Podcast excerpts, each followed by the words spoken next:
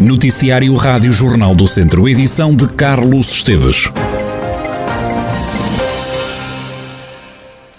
Os centros de vacinação contra a Covid-19 vão reduzir os horários de funcionamento e os dias de atendimento já a partir do próximo dia 28 de fevereiro, a próxima segunda-feira.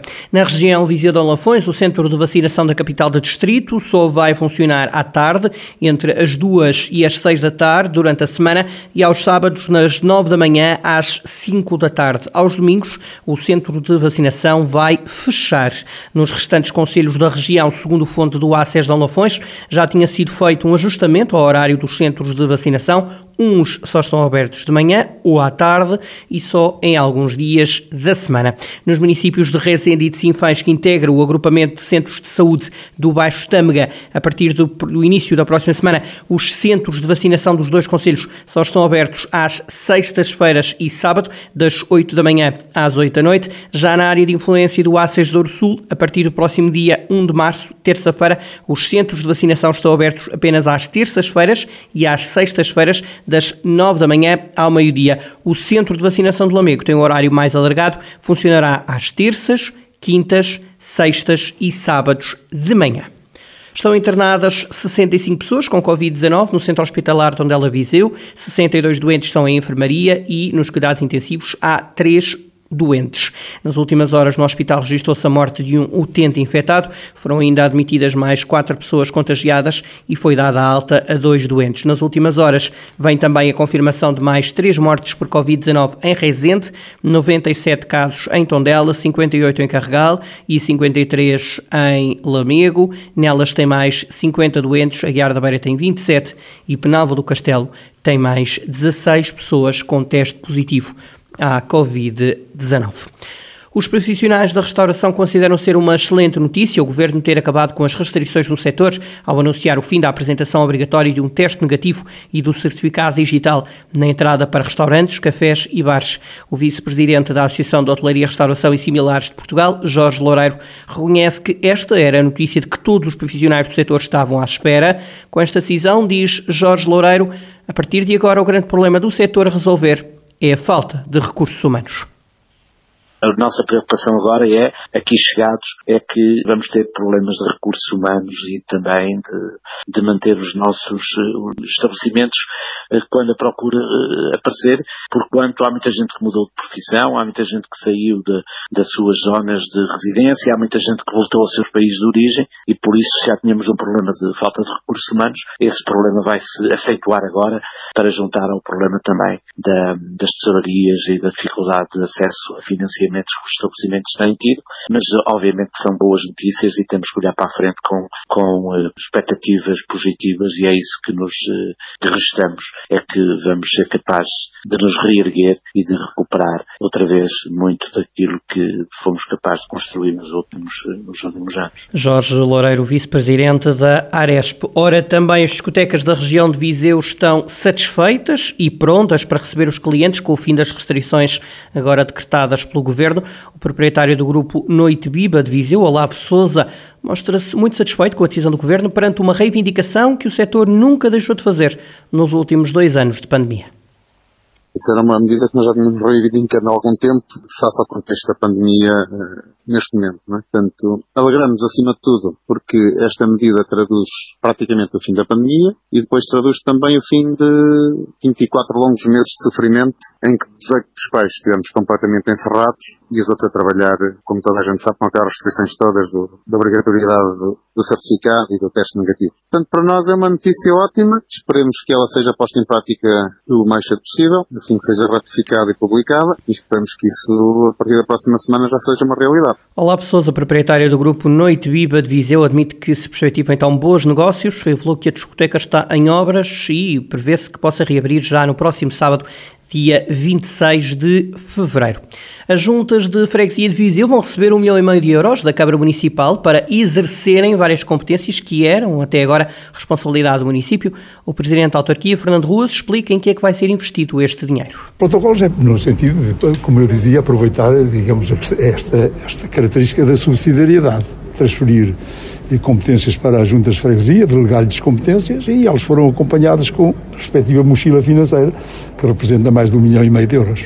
o tipo de obras que, que são, do, digamos, do conteúdo funcional, são obras de, de lá, ampliações de, de, de, rede viária, limpeza da rede viária, sei lá, desta índole trabalhos que já estavam no conteúdo funcional das juntas e, portanto, neste momento é apenas dotá-las dos meios para exercerem, para exercerem melhor estas competências. Fernando Ruas promete aumentar as transferências para as juntas, mas o Presidente da Câmara de Viseu diz que é preciso meios financeiros para que isso seja possível. Nós eh, não hesitaremos em dispor em crescendo os meios financeiros para as juntas de freguesia. Partimos do princípio que eles são sempre bem empregos. Portanto, se tivermos meios financeiros disponíveis, não temos nenhum problema, antes pelo contrário, com gosto fazemos esta transferência para as juntas de freguesia. E eu ter chamado a atenção de que temos de ter muito cuidado, nomeadamente com estas relações com o Estado Central. Nós não podemos, quando poupamos, ou melhor, quando gastamos 4,3 milhões de euros com a pandemia e recebemos meio milhão, este diferencial podia estar ao serviço das juntas.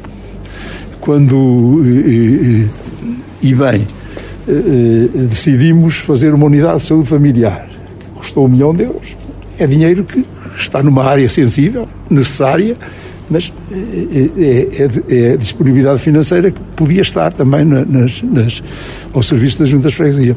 Fernando Ruas, presidente da Câmara de Viseu. O sol vai continuar a brilhar na região e o tempo vai estar mais quente do que é normal para a época. Vai ser assim pelo menos até quarta-feira, como dá conta a meteorologista do Instituto Português do Mar e da Atmosfera, Maria João Frada. Para os próximos dias vamos continuar com até dia 23 com sol. Uh, com tempo quente para esta altura do ano, temperaturas acima da média, temperaturas uh, que deverão variar sensivelmente no Distrito de Viseu, máximas entre os 17 e os 20, 22 graus.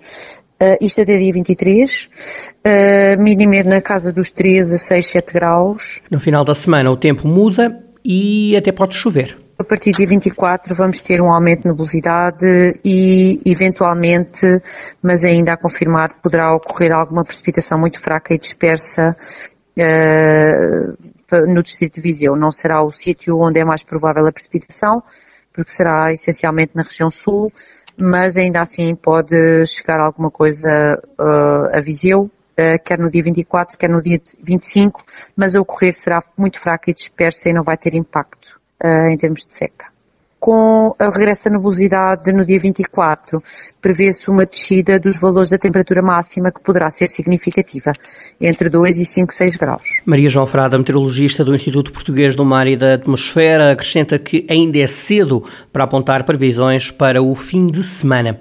O Académico de Viseu perdeu em casa emprestada frente ao Leixões por duas bolas a uma. Os vizienses ficaram reduzidos a 10 jogadores aos 26 minutos. O guarda-redes Doman Grill viu o cartão vermelho direto. O Leixões aproveitou a vantagem numérica para marcar dois golos antes do intervalo. O Académico entrou com vontade de dar a volta ao marcador na segunda parte, ainda marcou mas não foi suficiente. Gol do Académico apontado por Nussbaumer logo aos dois minutos do segundo tempo. No final do encontro, o treinador do Académico, Pedro Ribeiro, afirmou não ter dúvidas. A expulsão do guarda-redes do Académico foi um lance determinante. Foi decisivo. Decisivo. Isso decidiu o jogo. Melhor equipa em campo foi o Académico, não ganhou o jogo. E estou orgulhoso dos meus jogadores. Orgulhoso não, muito orgulhoso. Não, deveu-se a eles. Deveu-se a eles. Holofote, jogadores irrepreensíveis a dominar o jogo até à expulsão. O jogo ficou difícil, verdade. Caráter, atitude, comprometimento e qualidade individual e coletiva da equipa. Mérito dos jogadores e, um, e um orgulho tremendo em ser treinador deles. O técnico da equipa viziense assegura que escolheu os jogadores que estavam em melhores condições para ganhar o jogo e reforçou sentir muito orgulho dos jogadores do Académico. Entraram os 11 que eu entendi que, que melhor preparados estavam para conseguirmos uh, levar os três pontos deste jogo. Uh, e na minha opinião era o Vitor Bruno à direita, portanto decisão técnica. E volto a reforçar, extremamente orgulhoso uh, nestes, nestes jogos que estou no Académico fiquei orgulhoso em todos, neste então extremamente orgulhoso. Pedro Ribeiro, treinador do Académico de Viseu, no rescaldo à derrota com o Leixões por duas bolas a uma. Os academistas mantêm-se com 24 pontos, ainda acima da linha d'água. Próximo jogo do Académico é em Coimbra, contra a Académica de hoje, uma semana, dia 28 de fevereiro. Eram 25 equipas, umas mais fortes do que outras, mas a verdade é que a camisola da montanha da volta ao Algarve em bicicleta ficou em Mortágua. O ciclista João Matias saiu a vestir de azul. Em declarações exclusivas à Rádio Jornal do Centro, João Matias atribui a vitória a todas as pessoas que fazem parte da equipa de ciclismo de Mortágua. Está a ser um início de época de sonho para, para toda a equipa da TAFER Mortágua, os matinados e depois da vitória na abertura vinhamos com, com muita ambição para esta volta ao Algarve. O objetivo da equipa e, acho, e pessoal não passava por, por lutar pela montanha comigo nem nada, assim passava por, por termos algum destaque na, nas etapas, tentar entrar nas fugas. Conseguimos estar hum, nas fugas todos os dias representados. Eu estive em três delas, consegui ganhar a montanha. É um, é um sonho, acho que é, que é uma, uma conquista muito grande, por isso estamos todos muito felizes e esta vitória, esta camisola não, não é uma não é para mim só, é de toda a equipa, desde ciclistas a staff, porque todos acreditaram em mim e estou-lhes a todos muito gratos. Também Gustavo Veloso, o diretor desportivo da equipa, era um homem feliz e orgulhoso logo depois da vitória de João Matias na camisola de montanha. Veloso diz que João Matias pareceu uma formiga a Miellal Pontos.